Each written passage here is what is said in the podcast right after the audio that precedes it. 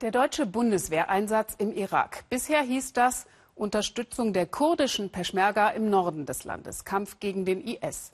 Nun hat diesen Mittwoch das scheidende Bundeskabinett noch die Weichen gestellt für eine Neuausrichtung dieser Mission. Künftig soll die Bundeswehr nämlich auch im Zentralirak agieren und die irakische Armee und Sicherheitskräfte dort ausbilden. Dass es da Ausbildungsbedarf gibt, nicht nur in militärischer Hinsicht, scheint ziemlich offensichtlich. Amnesty International und andere prangern schon länger Menschenrechtsverletzungen durch Sicherheitskräfte im Irak an.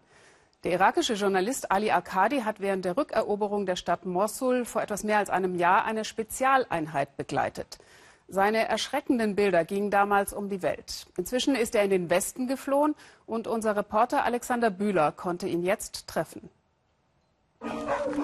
Diese Bilder stammen aus dem November 2016. Nachteinsatz einer irakischen Elitetruppe. In einem Dorf unmittelbar vor der Stadt Mossul suchen sie nach Unterstützern des IS. Ein junger Mann wird aufgegriffen. Er ist völlig verängstigt. Ist er ein Anhänger des IS-Kalifen al-Baghdadi? Die Soldaten verhören ihn. Wo hast du den Treueeid für al-Baghdadi geschworen? In der Moschee, mein Herr. Bitte Gott um Vergebung. Ich bitte um Vergebung. Wisch deinen Mund ab.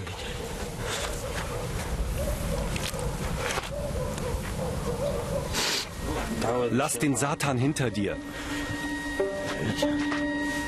Was mit ihm am Ende passiert? Auch er weiß es bis heute nicht. Ali Akadi hat die Szene selbst gefilmt. Wir treffen den irakischen Kriegsreporter an einem geheimen Ort. Denn seit einem Jahr ist er auf der Flucht, seit er publik gemacht hat, wie die irakische Armee mitunter gegen Zivilisten vorgeht. Ich habe oft gesehen, wie sie Leute folterten. Ich habe mich immer gefragt, warum sie mich das haben sehen lassen, wie sie die Leute folterten. Ich hatte große Angst, aber gleichzeitig war ich neugierig zu wissen, was sie noch alles machen.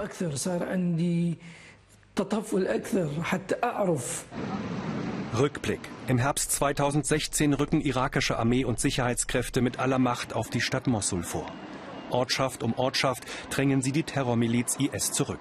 Menschen können endlich deren Terrorherrschaft entfliehen. Verbrüderungsszenen zwischen Bewohnern und ihren Befreiern. Doch jungen Männern haftet ein Verdacht an. Gehörten sie dem IS an? Haben sie den IS unterstützt? Ali Akadi ist zu dieser Zeit mit einer hochtrainierten Antiterroreinheit unterwegs, der ERB, der Emergency Response Brigade. Über Monate begleitet Akadi sie, gewinnt ihr Vertrauen. Er will dokumentieren, wie der gemeinsame Kampf gegen den IS das irakische Volk eint. Doch was Ali Akadi dann mit seiner Kamera festhält, hätte er nicht für möglich gehalten. Dieser Mann heißt Mahdi Mahmoud, angeblich ein IS-Unterstützer. Die Männer der Emergency Response Brigade gefallen sich darin, ihn zu foltern. Vor laufender Kamera. Ein Dokument des Grauens und nur ein Ausschnitt, in seiner Brutalität in Gänze nicht zu ertragen. Ich hatte an diese Leute geglaubt. Ich habe gesehen, wie sie an der Front kämpfen. Letztlich sagte ich mir, nein, hier geht es nur ums Business. Die scheinen ein psychologisches Problem zu haben. Wenn sie an der Front sind, haben sie die Macht, Leute zu foltern. Sind aus Befreiern am Ende vielfach Peiniger geworden? Donatella Rovera ist eine der profiliertesten Kennerinnen der Region, war vor kurzem selbst in Mossul. Für Amnesty International untersucht sie seit Jahren Menschenrechtsverletzungen bei irakischen Streit- und Sicherheitskräften. Diese Menschenrechtsverletzungen sind sehr weit verbreitet. Amnesty International hat verschiedene Formen bei allen Armee- und Sicherheitskräften dokumentiert. Es geht um Folter von Gefangenen, willkürliche Hinrichtungen. Hunderte Männer und Kinder unter 18 Jahren sind einfach verschwunden.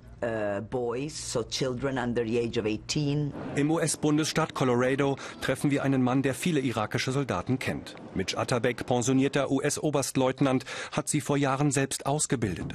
Seine Zöglinge von damals, sagt er stolz, haben an vorderster Front gegen den IS gekämpft.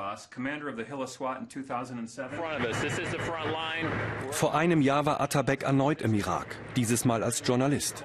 An der Front in Mossul filmt er Soldaten und Zivilisten, geprägt vom jahrzehntelangen Krieg.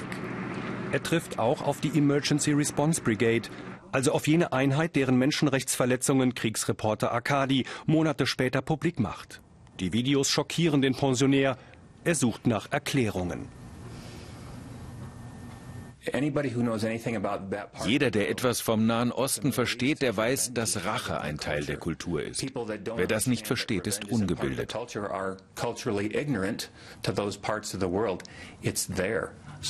Aber die Leute, die das hier gemacht haben, könnten nach dem irakischen Gesetz verfolgt werden. Und im Fall der Emergency Response Brigade? Die Enthüllungen von Kriegsreporter Akadi wurden zunächst als inszeniert abgetan. Später räumt der irakische Ministerpräsident Haider al-Abadi einzelne Verfehlungen ein, doch verurteilt wurde bis heute niemand. Die deutsche Verteidigungsministerin Ursula von der Leyen will die irakischen Armee- und Sicherheitskräfte mit Know-how und Beratern unterstützen. Die umstrittene Emergency Response Brigade soll davon ausdrücklich ausgenommen sein, teilt uns ihr Ministerium mit. Menschenrechtsverletzungen im Irak müssten aufgeklärt werden. Doch reicht das? Es ist absolut notwendig, dass die deutschen Behörden einen sehr konkreten Mechanismus aufbauen, um das Verhalten dieser Militär- und Sicherheitskräfte, die sie trainieren, zu überwachen, damit sie sich eben nicht an Menschenrechtsverletzungen beteiligen. Meiner Meinung nach wird es sehr schwer für die deutsche Regierung, irakische Sicherheitskräfte über Menschenrechte aufzuklären, denn ihre Mentalität, ihre Methoden sind weit davon entfernt. Ich glaube, das ist unmöglich. Ali Akadi muss fürchten, dass sich die Soldaten, die er gefilmt hat, an ihm rächen wollen. Ein Risiko, das er bewusst auf sich genommen hat. Denn nur durch Aufklärung findet er, hat der Irak irgendwann eine Zukunft. Ohne Folter und Machtmissbrauch. 那就大姨妈。